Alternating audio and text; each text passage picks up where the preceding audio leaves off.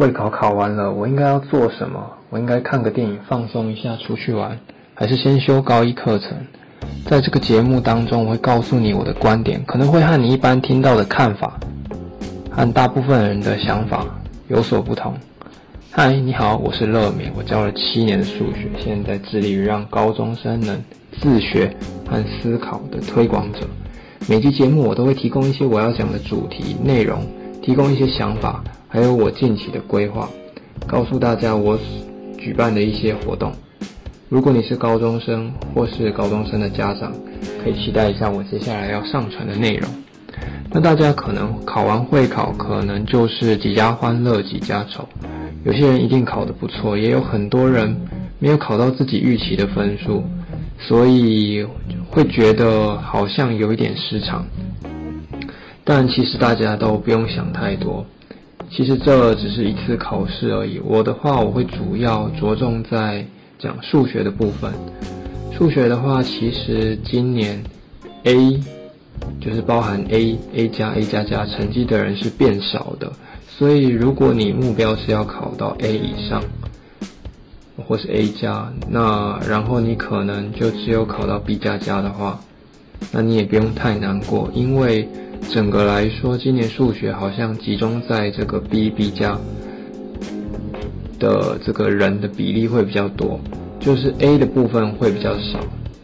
那这一部分就是告诉大家，其实如果你没有考得那么好，也不用太难过，好好准备接下来的高中生活就好了。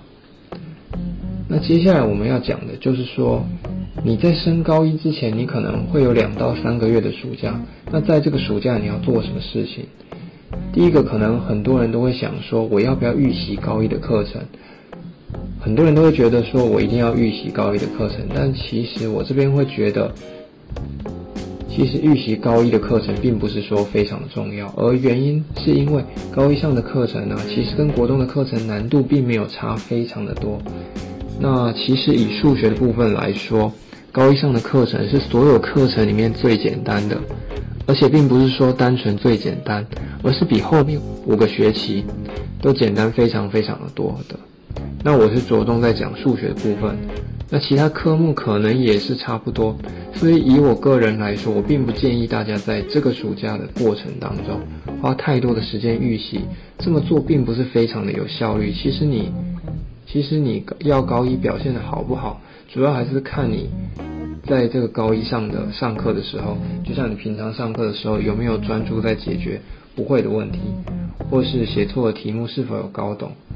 那我并不建议在高一的时候先修，原因是因为你的时间都是有机会成本的。你花这段时间去念高一的课程，这些课程你在高一上的时候就有足够的时间去学了吗？那当然，在高中的课业可能会比国中多，但是你要知道，高一的时间跟高二、高三也是一样多的嘛。那你在高一的时间都没办法应付的话，那你怎么可能在高二、高三应付更难的数学或其他科目呢？那既然我并不建议大家在花大部分的时间预习高一的课程，那我会建议怎么做呢？那你可以尝试一下不一样的事情，就是尝试一下你从来都没做过的事情，可能是接触不同的兴趣啊，培养不同的能力。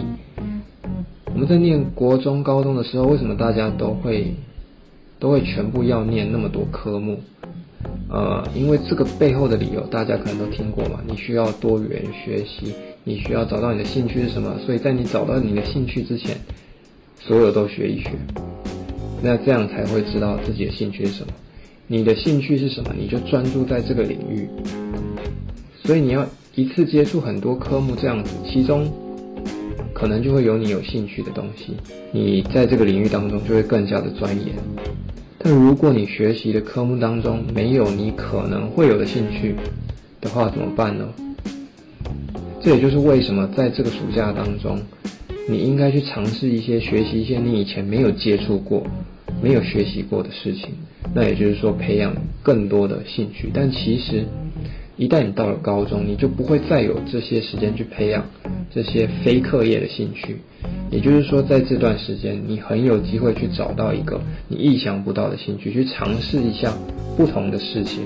你可以是学习一些才艺或技能，或是不同的知识，或是你可能还可以去看一些书籍，呃，就是非课内的书籍啊。简单来说，就是课外读物。如果说我是一个高中生，呃，现在的我会给我的给我当时的我，或是说当时的我一些建议，或者说我希当初我希望当初有人给我这样的建议的话，呃，我会希望有人可以跳出来跟我说，哎，你可以看一些关于呃理财方面的书籍，呃，因为我认为学习理财这方面知识实在是太重要了，那大部分的人都没有这样的观念，而且学校。当然，这个学校不会教大家怎么理财嘛，即便是国中、高中、大学。那其实大部分的家长也不会呃教小孩关于理财相关的内容。那原因可能就是因为大家不太想让小孩了解钱、碰钱相关的事情，可能会有一点世俗这样子。那所以呢，其实我觉得这件事情会不太好。那所以其实我觉得，在这大国中、高中的时候，稍微有一点理财观念，我觉得会是一件不错的事情。那之后呢，我会再分享一些我自己的理财方式，还有模型，也会给大家一些理财书籍类的书单。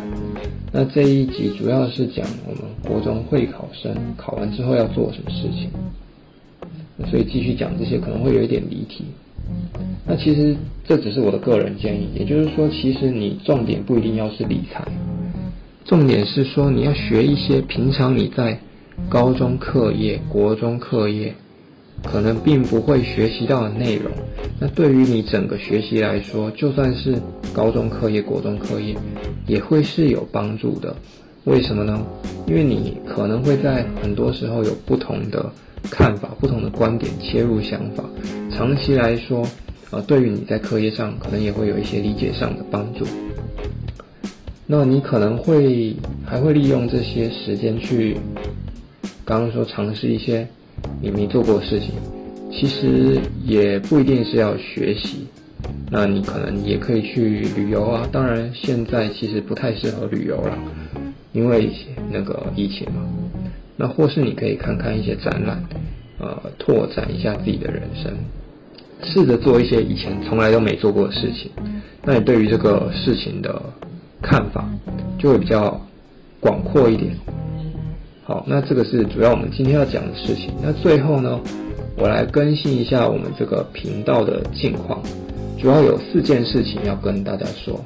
那第一件事情呢，就是我这个频道可能会更名了，就是我这个频道本来叫乐明数学，那之后可能会改成叫做乐明 Podcast，或是乐民之声，或是其他的，呃，还不确定。那我会把数学这两个字拿掉，当然我们主要还是做比较多数学相关的内容，但是就是内容会比较广泛，就是今天我们呃，今天我想讲什么就讲什么。好，所以这是第一件事情。那第二件事情就是，如果大家在学习上有障碍，你是国中生、高中生，比方说，呃，你英文有障碍，或是你数学有障碍，但是也许你某一科特别厉害，我可以在这个地方帮大家找学伴。就是如果你觉得你自己的某个科目，呃，你的国文非常非常厉害，但是呢，你的数学非常非常的糟糕，你可以希望。有人可以教你数学，那你可以，你的国文非常厉害，你可以透过教他国文作为交换。那这样子的话，你可以依照你的需求填写我们下面的表单，呃，我就会尽可能的找到符合你需求的同学。那透过这样子的方式，大家可以互相帮助，互相成长。那在表单上呢，会有这个更详细的内容，还有进行方式。有需要的同学可以去填写。我会这么做是因为，呃，我可能不需要花太多时间，就可以帮到各位了，而且我可以一次帮到 很多的人。呃，在这个时代啊，就是能够跟别人互相合作，呃，互相帮助是非常一件重要的事情。好，那第三件事情呢，就是呃，如果说你希望有更克制化的数学教学啊，当然这是需要付费的。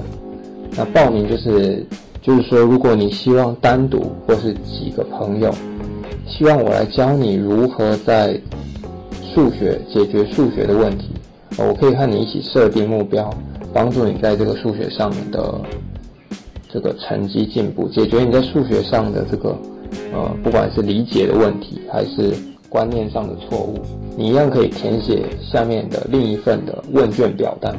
你填写完问卷呢，你就先用 email 传一封信件到我指定的信箱。呃，这么做是为了确认说填写那个信箱的人就是你本人。那我就会把这个报名资讯去用信箱传给你。好，那这是第三件事情。